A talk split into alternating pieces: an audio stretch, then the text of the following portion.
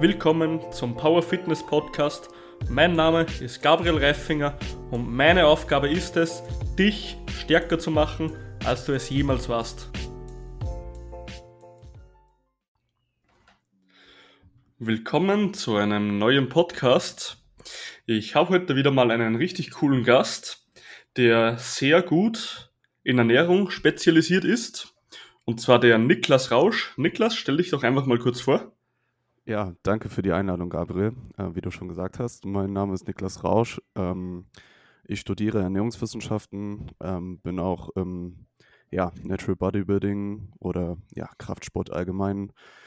Ähm, ja, trainiere schon seit einigen Jahren ähm, und ja, ähm, wie du schon gesagt hast, äh, meine Expertise liegt so ein bisschen im Thema Ernährung, äh, Supplements und so weiter und davon werden wir auch heute einige Themen besprechen. Perfekt. Hast du schon mal an einem Wettkampf teilgenommen? Äh, nee, habe ich noch nicht. Ähm, mhm. Liegt aber auf jeden Fall in der Zielsetzung für die nächsten Jahre.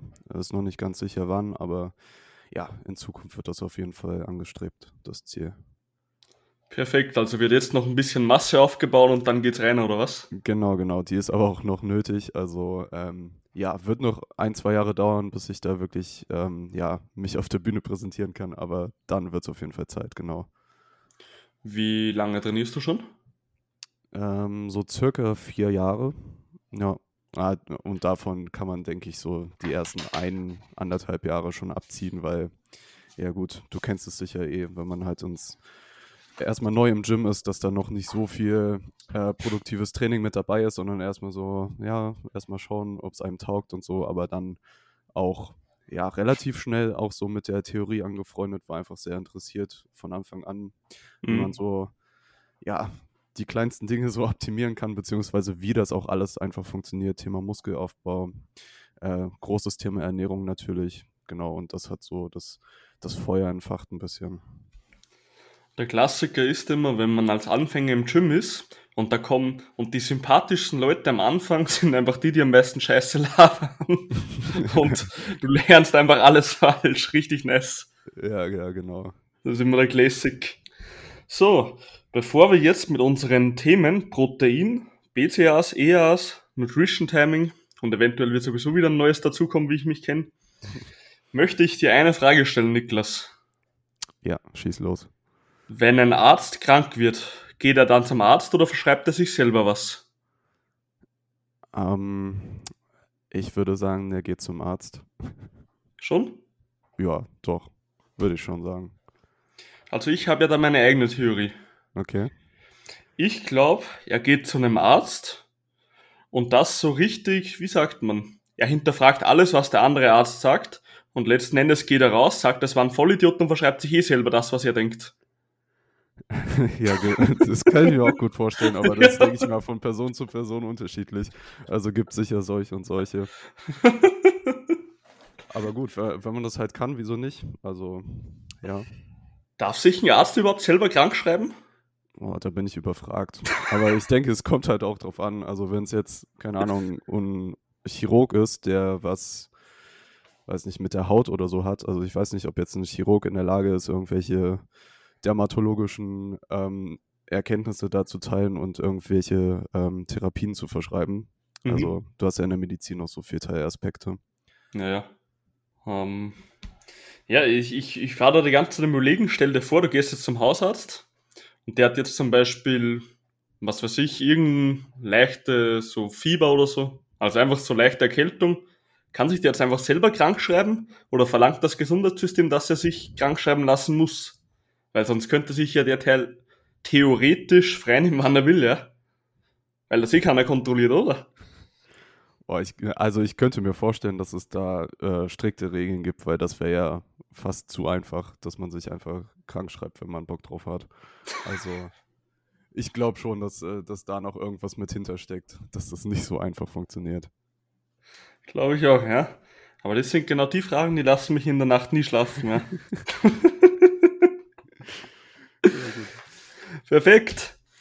Dann möchte ich mit dir einfach mal ins erste Thema reinspringen. Und zwar Protein. Alles rund ums Eiweiß. Dann beschreibe einfach mal kurz und knackig. Du bist da eh ganz gut unterwegs, was Protein im Körper macht, woraus es vielleicht besteht und wie viel wir davon nehmen sollen. Also Protein ist einer der drei beziehungsweise vier Makronährstoffe neben Kohlenhydraten, Fetten und ja, Alkohol können wir erstmal ausklammern. Ähm, Protein ist halt besonders wichtig, um Körpersubstanz zu erhalten beziehungsweise aufzubauen. Ähm, also vor allem das, woran wir Kraftsportler interessiert sind, also Muskulatur aufzubauen. Ähm, das Ganze ja, funktioniert über einen Prozess, der sich Muskelprotein-Biosynthese nennt. Ähm, das heißt, man nimmt Nahrungseiweiß auf und baut ähm, Körpereiweiß damit auf. Das heißt, ja, Muskulatur. Und dieser Prozess zwischen Muskelproteinsynthese, also Aufbau, und Muskelproteinabbau, der läuft ähm, ja ständig im Körper ab. Es ist ein ständigen Auf und Ab und unser Ziel als Kraftsportler ist es, halt die Synthese über dem Abbau ähm, zu stellen, sodass letztendlich netto mehr Synthese ist als Abbau. Also dass wir ja einfach Substanz aufbauen und das, das ist erstmal wichtig, ähm, adäquat zu trainieren. Also da man sagt, einen Stimulus zu setzen, um Muskulatur aufzubauen, also einen Reiz zu setzen.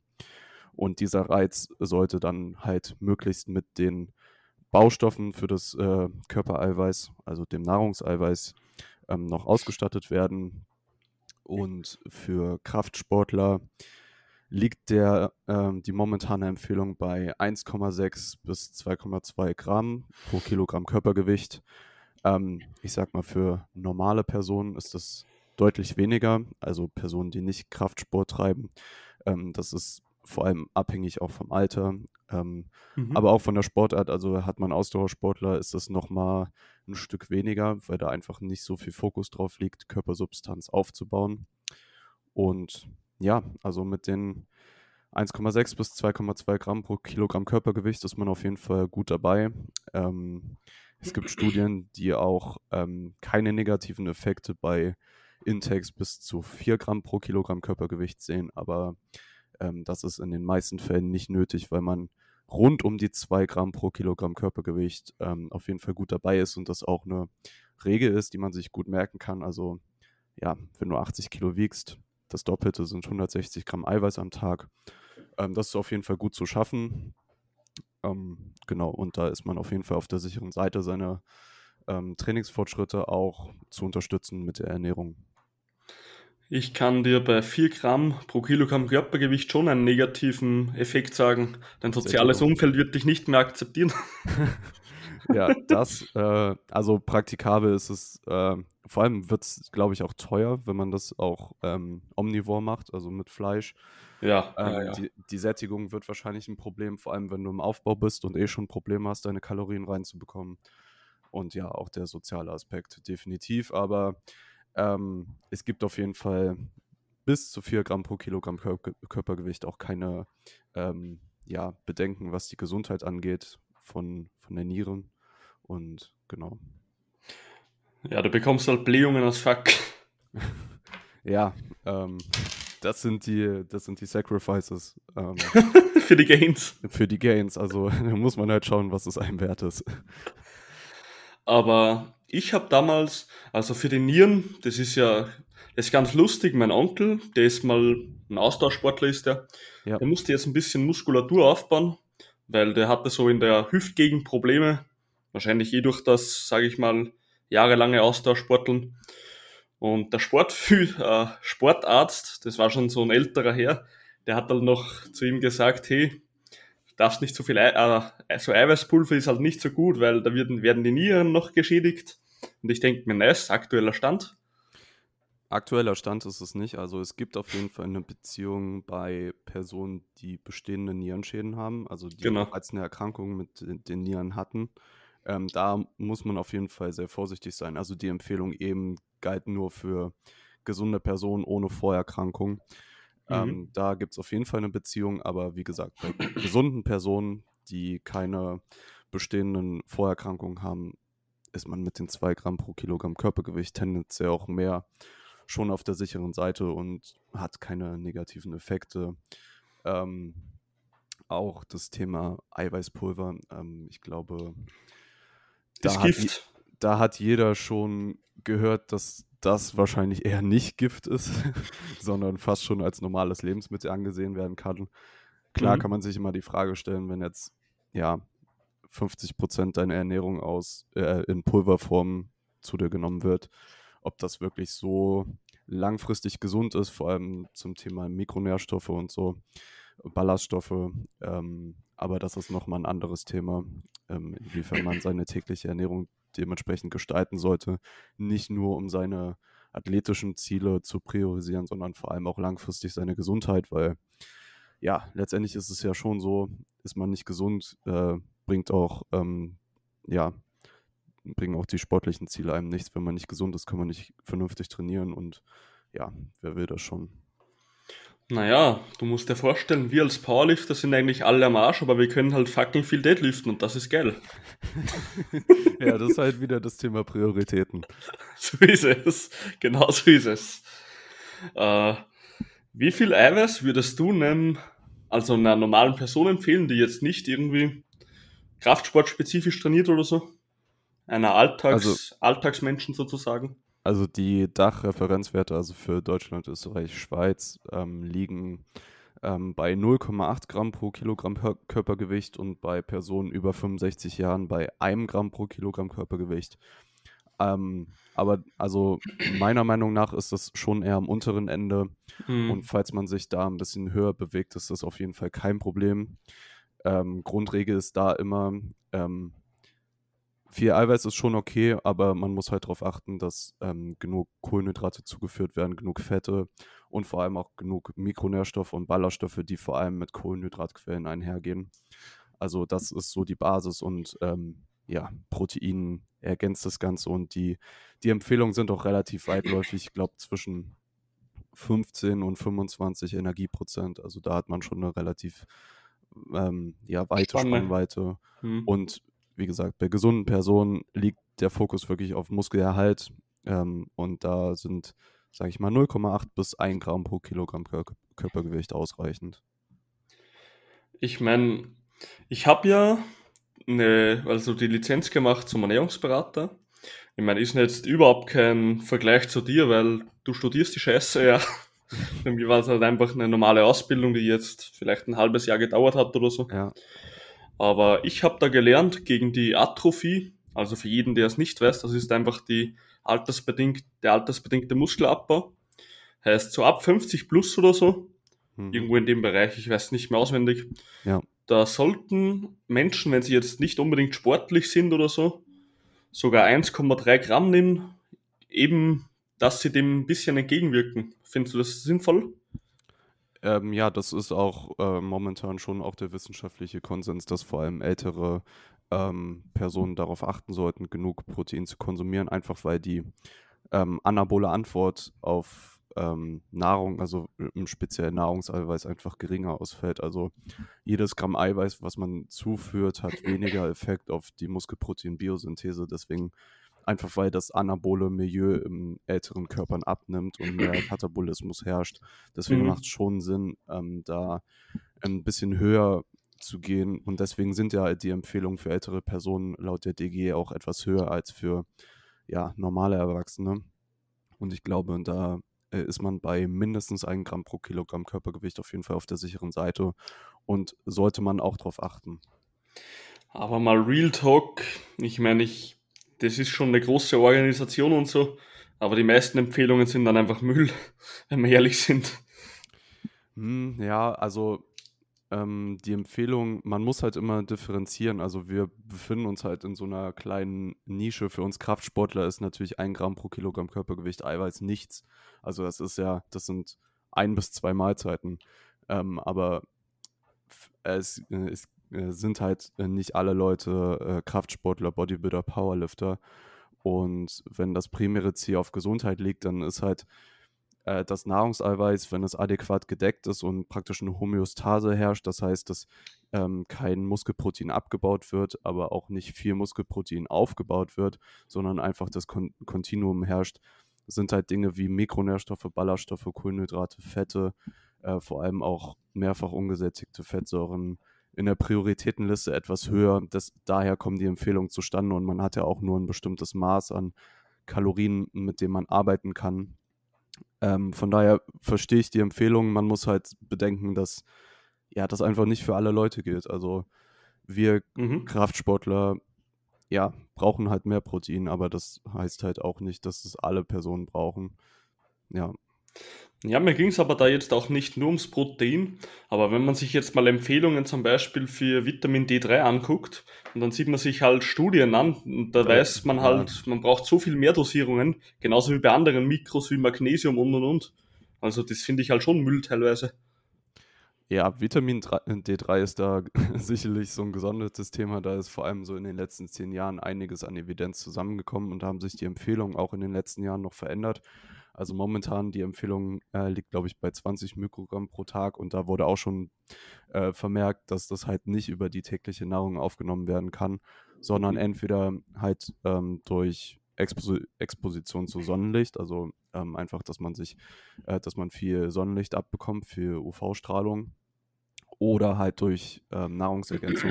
Und das wurde da auch vermerkt in den Empfehlungen. Und ähm, ich schätze auch, dass in den nächsten Jahren da eine erneute Empfehlung rauskommen wird, vor allem was Vitamin D3 angeht. Bei Magnesium bin ich mir gar nicht so sicher, was da die Empfehlungen sagen, mhm. ähm, der DDGE, aber auch da könnte man vor allem bei Sportlern drüber nachdenken, da ja etwas nachzuhelfen. Ja, ich weiß nicht. Also bei der DGE, soweit ich weiß, die geben ja sogar die Aussage für Sportler recht, reichen die 0,8 Gramm genauso. Und das finde ich halt schon wieder, wenn, das finde ich mhm. halt schon wieder irgendwie fraglich, dass da nicht ein bisschen mehr drauf eingegangen wird, obwohl wir so viel Evidenz hätten, ja. Ja, also auf der, das stimmt schon, also die differenzieren halt nicht, äh, meistens nicht zwischen Sportlern und Nicht-Sportlern und mhm. ähm, die genauen, also wenn man auf der Seite von der DGE zum Beispiel unterwegs ist und sich die Empfehlungen anguckt, dann sind ja da meistens auch Quellen hinterlegt, auf denen die äh, Empfehlungen beruhen. Mhm. Und wenn man diese sich anschaut, ähm, dann ist da auch noch in den Papern selbst differenziert zwischen Sportlern und Nicht-Sportlern. Mhm. Und da findet man auch zum Beispiel die 1,6 Gramm pro Kilogramm Körpergewicht für Kraftsportler wieder. Bloß die sind halt nicht auf der offiziellen Seite aufgeführt, einfach weil es so wenig Leute betrifft. Und die DGE halt sehr allgemeine Empfehlung für ja, die ganze Bevölkerung trifft und nicht für, sag ich mal, 5% der Bevölkerung oder noch weniger, die Kraftsport betreiben. Ja, aber ich meine, das wäre ja jetzt nicht irgendwie eine große Arbeit, da noch kurz dazu zu schreiben für Kraftsportler diese Empfehlung, oder? Meine Ansicht, ja. weil das wäre eh so eine große Organisation sozusagen. Ja, das stimmt auf jeden Fall.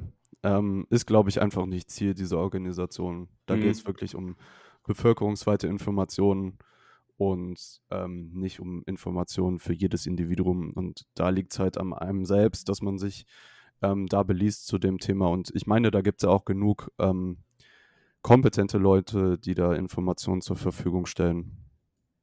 Mhm. Ja, das stimmt. Wen verfolgst du bei sowas, wenn ich dich fragen darf? Welche Leute? Ähm, die trusted sind? Also auf jeden, auf jeden Fall ähm, Eric Helms, ähm, Standard äh, für Kraftsport mit seiner Muscle and Strength Pyramid. Perfekt. Ähm, Mike Israel, ähm, auch auf jeden Fall Greg Knuckles, Eric Trexler von Stronger by Science mhm. äh, machen auch sehr, sehr guten Content. Alan Aragon ist auch schon ewig dabei, Manu Henselmans. Ähm, die, die ich jetzt genannt habe, sind schon etwas mehr into it, also auch sehr detailliert und muss man sich auch auf jeden Fall einlesen. Mhm. Ähm, aber zum Beispiel Eric Helms, die Muscle and Strength Pyramids, also es ist auch, würde ich sagen, eher leichte Lektüre, auch für Anfänger, die man sehr gut versteht. Und ja, genau, der ist auch selbst, hat selbst seinen Doktor und macht auch Research bei sich in Neuseeland. Ähm, ist selbst Bodybuilder, Powerlifter, also er weiß auch, wovon er da redet. Ähm, mhm. Kann ich auf jeden Fall weiterempfehlen. Aber es ist wahrscheinlich eh den meisten Begriff. Aber weißt du, was ich bei so Menschen immer feier? Weil man merkt immer in so, in so anderen Spalten, dass Menschen teilweise einfach immer so, also wenn jetzt jemand einen Doktor hat in einer anderen Spalte, sagen wir so, mhm. und der würde jetzt einen Podcast machen über, keine Ahnung, Anatomie, Medizin oder irgend sowas, und ich verstehe schon, dass halt nicht so ein Thema wie Kraftsport ist, aber die, die haben halt meistens einfach so weniger Humor, weißt du? Und okay. so ein Eric Helms, der Hund ist genauso ein Penner wie wir, ja. Hast du die, Pod hast du die Podcasts teilweise gehört von ihnen? Ich habe sehr viel von Eric Helms gehört, jetzt in den letzten Monaten, im letzten Jahr eher weniger. Ich ähm, mhm. habe einfach weniger Podcasts so gehört. Aber ähm, ich finde Eric Helms sogar sehr sympathisch und auch äh, immer mit Witz so bei der Sache. Aber weiß auch, wann, wann er einfach seriös sein muss. Also da finde ich eigentlich bei ihm, bei der Person, dass er sehr gut differenzieren kann, ob er jetzt ein bisschen seriöser sein muss oder auch mal einen Witz machen kann. Also, ähm, aber du hast schon recht, also Wissenschaft ist ja meistens sehr rational, sehr trocken, mhm. ähm, ist ja auch wichtig, aber in der, sage ich mal, in der Vermittlung von Wissen macht es schon ja Sinn, einfach das ein bisschen lockerer zu sehen, um das einfach ja den Konsumenten ein bisschen einfacher zu präsentieren, die ganzen Informationen. Ja, auf jeden Fall. Und das finde ich einfach so geil. Also ich höre ja ein paar, sage ich mal, Podcasts eigentlich. Ja. Eh, wie du sagst, Stronger by Science, dann von Eric Helms gibt es Iron Culture. Ja, ja. Oder so Powerlifting-Podcasts höre ich auch, ein paar aus Australien und so. Und die labern halt auch teilweise alle Bullshit. Und das finde ich halt so geil in der Kraftsport-Community, weil die meisten einfach so, also die meisten sind einfach vom Fach, die wissen genau, was sie machen, aber sie haben halt noch den Humor, weißt du? Ja, voll, voll. Das finde ich geil in der Community bei uns. Ja, absolut. Aber ist auch wichtig. Also Informationen vermitteln auf jeden Fall, aber das auch so vermitteln, dass es halt ja zugänglich wird für die breite Masse, weil nicht jeder ja hat irgendwie einen akademischen Hintergrund und mhm. versteht hm, die ganzen Nuancen bei dem Thema, sondern möchte einfach wissen, prägnant, was muss ich machen, um mein, meine Erfolge zu maximieren. Mhm. Und diese Informationen, die kommunizieren die ganzen Leute da schon ganz gut. Eine kurze Unterbrechung an dich, lieber Zuhörer oder Zuhörerin. Wenn dir der Podcast gefällt, und davon gehe ich aus, wenn du jetzt noch da bist, dann send ihn doch einfach mal an einen Freund weiter oder pack's in deine Instagram Story und verlink mich natürlich. Ich nehme mir immer extrem viel Zeit, genauso wie der heutige Gast, der Niklas, für dich, dass wir dir richtig geilen Content liefern und dich auch weiterbringen auf deiner Reise als Lifter oder sogar Powerlifter. Also nimm dir kurz den Moment, gib was zurück. Ich freue mich riesig und wünsche dir weiterhin Spaß beim Podcast.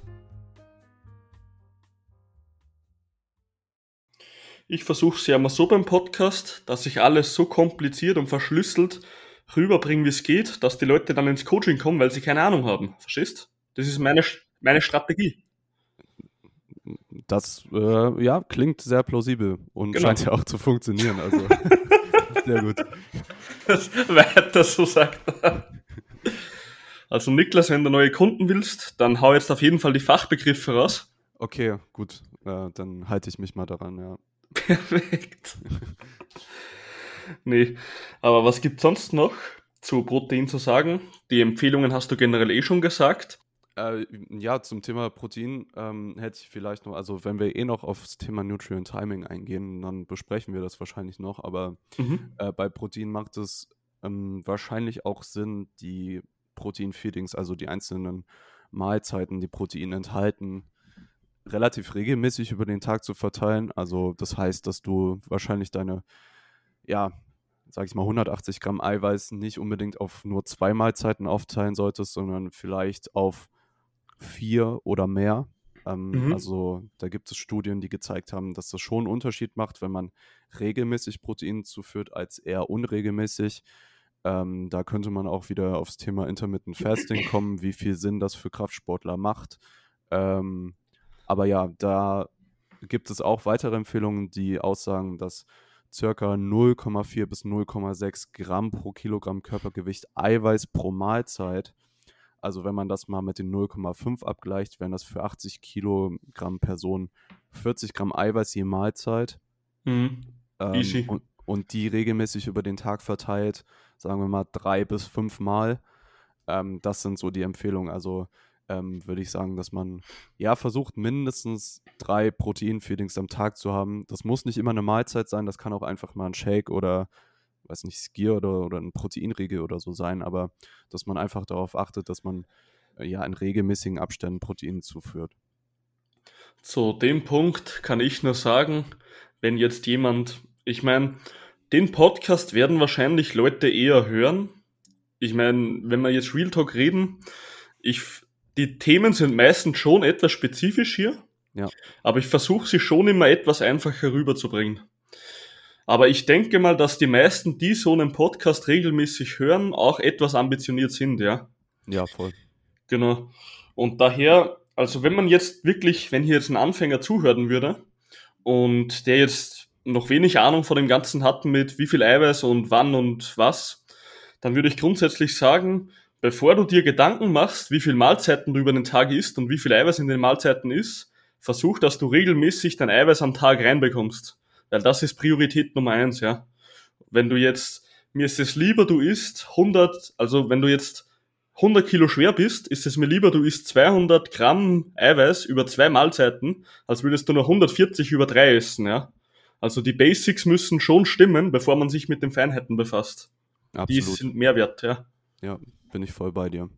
Aber Genau. wie du schon sagst, also ambitionierte Kraftsportler, für die ist es sicherlich, für die ist es sicherlich nicht neu, dass Protein wichtig ist und dass man da ähm, möglichst viel von konsumieren sollte als Kraftsportler.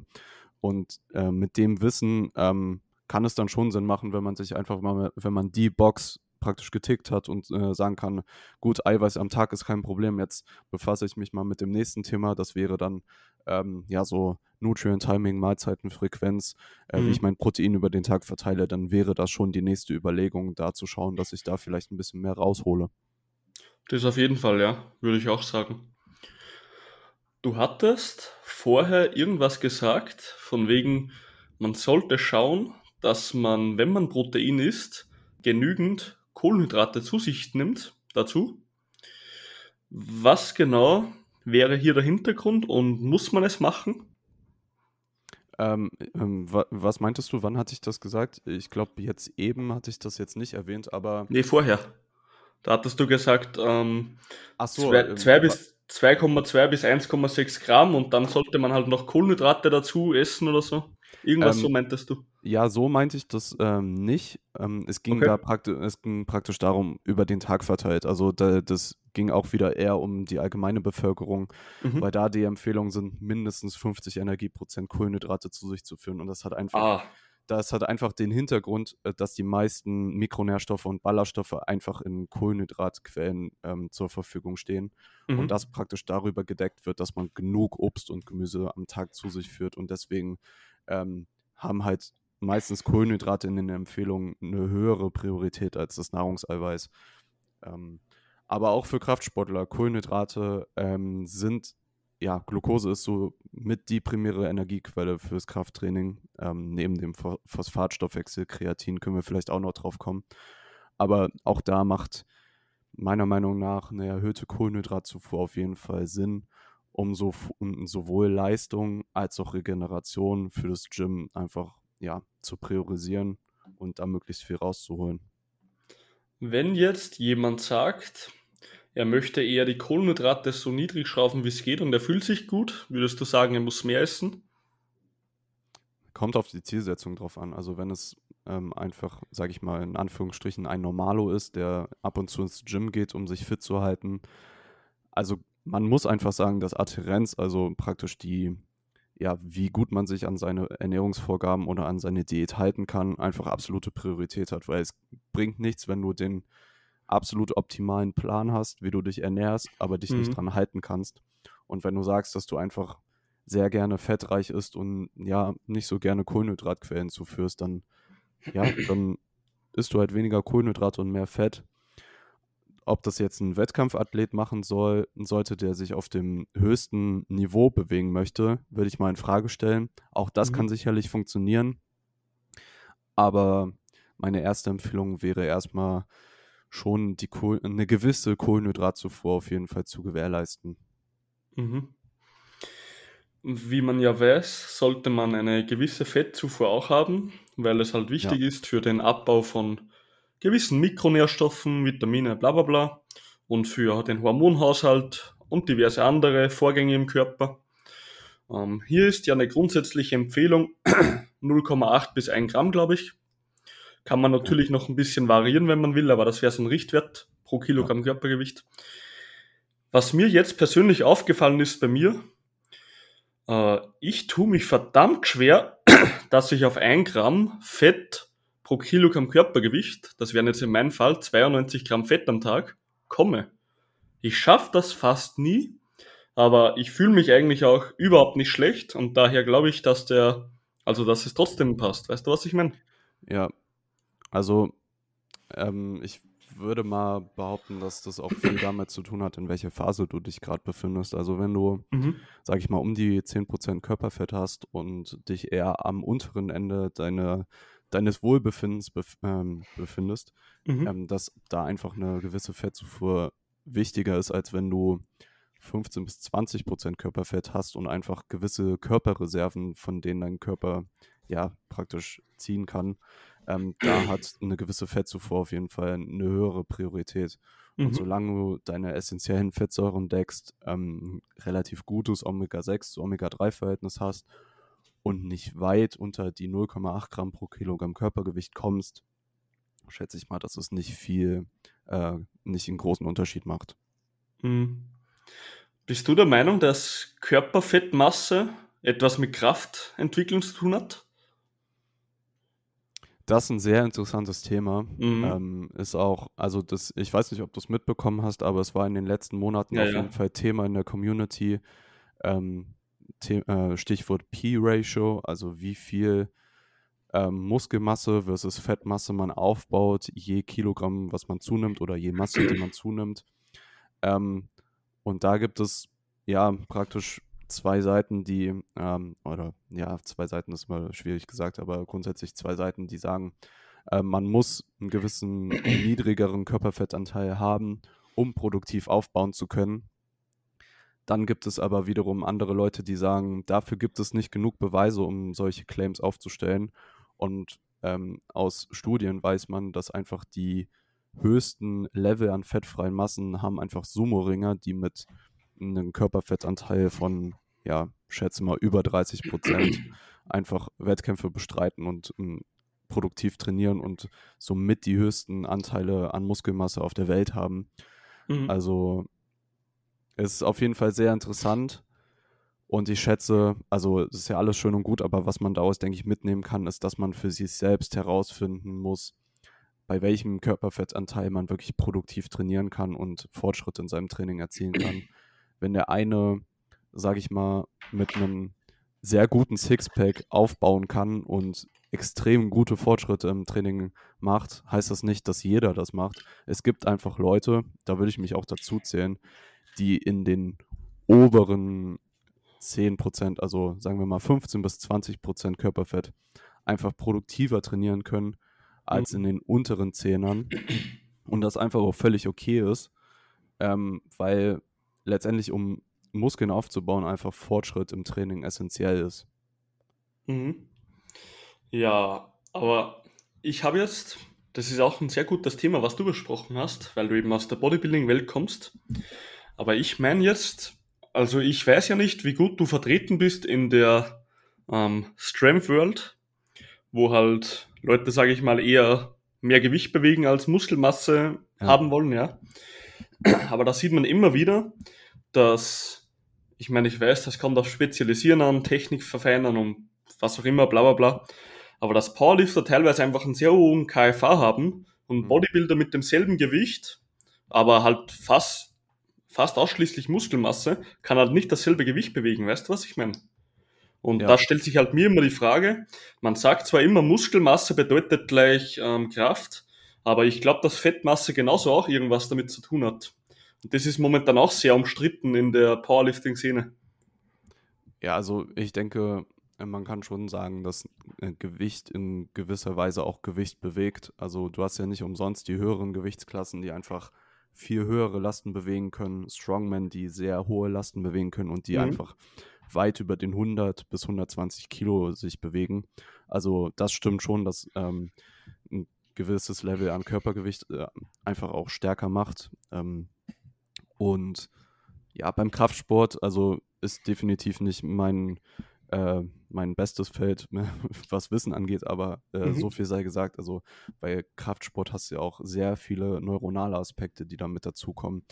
Technik kann so weit optimiert werden, dass praktisch ein gewisser Load einfach möglichst effizient bewegt wird. Und Mhm. beim Bodybuilding hast du ja fast, also man könnte s- meinen fast schon das Gegenteil. Man versucht, einen gewissen Load so schwer wie möglich zu machen, um die Muskulatur zum limitierenden Faktor zu machen und die möglichst effizient äh, stimulieren zu können. Also zum Beispiel, wenn ein Powerlifter einen Squat macht und ein Bodybuilder möglichst Quad-dominant squatten möchte, hast du ja schon einen Unterschied. Also Mhm. klar, es ist, äh, es ist kein, kein Kontrast von Schwarz und Weiß, also Bodybuilder versus Powerlifter. Es gibt auch viele, die das sehr gut in sich vereinen können. Aber es sind schon, schon andere Sportarten. Die Zielsetzungen sind einfach unterschiedlich. Ja, wobei ich aber hier sagen muss, bei einem Squat sollte keiner seine Quads flexen, ja. Ja, Also das, das finde ich jetzt nicht sinnvoll bei einem Compound Lift. Ja, aber also man kann, man kann zumindest ähm, ja, die Ausführung quad-dominanter machen, wenn man, wenn man es möchte. Also Halber, ne? Hyper, Fersenerhöhung und darüber könnte man nachdenken, langsame Exzentriken, äh, Pausen mit einzubauen. Mhm. Solche Sachen kann man ja alle einbauen, um einfach ein gewisses Gewicht möglichst schwer zu machen und damit die Zielmuskulatur zu stimulieren. Das muss nicht immer die Zielsetzung sein, also absolut nicht. Du musst nicht immer mit, mit wenig Gewicht äh, trainieren und ähm, extrem auf die Mind-Muscle-Connection achten, aber das sieht man tendenziell bei Bodybuildern schon mehr als bei Powerliftern, definitiv. Ja, ja, das ist äh, überhaupt kein Thema. Ähm, aber was ich vorher gemeint habe, glaubst du, dass ein gewisser KFA, Körperfettanteil, dass der mit Kraft, ähm, also mit Stärke zu tun hat? Weil es gibt ja Bodybuilder, die haben wirklich, jetzt nehmen wir einfach mal an, du siehst ähm, Haftor Björn Ja. und keine Ahnung, was der wiegen, wiegen wird, 130, 140 Kilo, egal. Ja. Und dann kommt jetzt einfach mal aus dem Stegreifen Ronnie Coleman, Markus Rühl, Mhm. viel mehr Muskelmasse, ähm, gleiches Gewicht, fuck off, egal. Ja. Aber trotzdem wird ein Haftor Björn, trotz seines höheren KFAs, mehr heben können, obwohl weniger Muskelmasse hier wäre. Ich weiß jetzt, es kommt darauf an, spezifisch trainieren, Technik optimieren und bla bla bla. Ja. Aber das wird schon so lange in der, im Strength-Sport ähm, diskutiert, ob Fettmasse nicht doch einen gewissen Anteil an Kraft produzieren kann, ja? Und nicht nur rein die Muskeln schuld sind an der Kraftproduktion. Weißt du, was ich meine? Dass die Ah, auch ja, was damit ich, zu tun ich, haben. Ich, ich verstehe, was du meinst. Ob jetzt Fettmasse direkt was mit, ja, mit der Ansteuerung von Muskulatur zu tun hat, würde ich, ja, finde ich, würde ich ja eher bezweifeln. Also du hast, du hast wahrscheinlich einfach viele Faktoren, die da zusammenkommen mit einem gewissen Level an Fettmasse. Du hast mehr Körpergewicht, Mhm. äh, was die Lifts einfacher macht. Du hast ähm, ja, bist, bist wahrscheinlich hormonell einfach ähm, relativ gut aufgestellt bis zu einem gewissen Level, also dass du ähm, ja, deine, deine Testosteronlevel werden auf, werden auf einem sehr guten Niveau sein mit einer gewissen Fettmasse, was bei Bodybuildern nicht immer der Fall ist, vor allem wenn sie sich in der Wettkampfvorbereitung befinden. Dann Mhm. hast du die neuronalen Aspekte, die du angesprochen hast, einfach Spezifität ist nun mal sehr, sehr wichtig. Je öfter du was machst, desto besser wirst du darin. Ähm, ich denke, da kommen viele Dinge zusammen und ähm, ich muss auch gestehen, dass ich die Diskussion da auch nicht so ganz mitbekommen habe, dass jetzt ähm, Körperfett da direkt dran beteiligt werden, äh, sein soll. Ähm, meine, meine erste Meinung dazu wäre, dass es eher indirekt damit zu tun hat und jetzt Körperfett an sich bei der Funktionalität von Muskulatur wahrscheinlich nicht so viel mit zu tun hat, aber müsste ich mich auch auf jeden Fall mehr einlesen. Ja, das Einzige, das was ich nachvollziehen kann, ist halt die Weichteilhemmung teilweise, die du bei einem Ja. Squat oder so hättest. Ja, deine, deine Hebel verändern sich wahrscheinlich ja.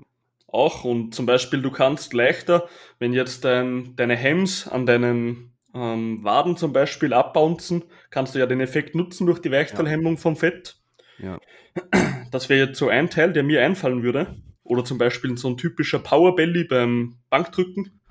Oder du hast halt so viel Beinbeuger, dass es auch geht. ja, aber eins davon ist einfach, glaub mir. ja, ja. Aber dickere Beinbeuger wären schon besser. Wären besser, aber sind, sind schwieriger zu bekommen, sagen wir so. ja, auf jeden Fall. Aber das ist ganz ein heiß diskutiertes Thema, auch Eric Helms und so. Okay. Also die meinen alle, sie wissen, also Evidenz ist halt noch nicht da, aber irgendwas muss Körperfett teilweise mit Kraftproduktion, Kraftoutput zu tun haben, weil man es einfach immer wieder sieht, weißt du, was ich meine? Ja, also finde ich auch ein sehr interessantes Thema, definitiv. Habe ich jetzt nicht so mitbekommen, aber ja, ist ein, also man, man hat ja diese, diese Beweise, dass einfach Sumo-Ringer, die ähm, ja urschwer sind und einen hohen Körperfettanteil haben, einfach sehr viel fettfreie Masse mit sich tragen. Also mhm. da muss es definitiv eine Beziehung geben, inwiefern, inwiefern die jetzt direkt auf das Körperfett bezogen ist und die Funktionalität oder ja auch die Kraftentwicklung von Muskulatur ähm, ist wahrscheinlich noch einfach nicht bewiesen oder nicht belegt oder ähm, kann nicht genau beschrieben werden, aber ist auf jeden Fall ein interessantes Thema. Voll, ja. Mhm. Bin ich auf jeden Fall gespannt, was die Zukunft noch bringen wird. Ja, ich auch. Das war der erste Teil mit Niklas. Also, wenn dir der Podcast gefallen hat, dann musst du unbedingt die nächsten zwei Folgen sogar wieder einschalten, da die nächste Folge eine Zwischenfolge wird und danach der Teil 2 kommt. Also freue ich mich auf jeden Fall, wenn du wieder dabei bist. Und dann wünsche ich dir noch einen richtig entspannten Tag und eine glückliche Lifterkarriere.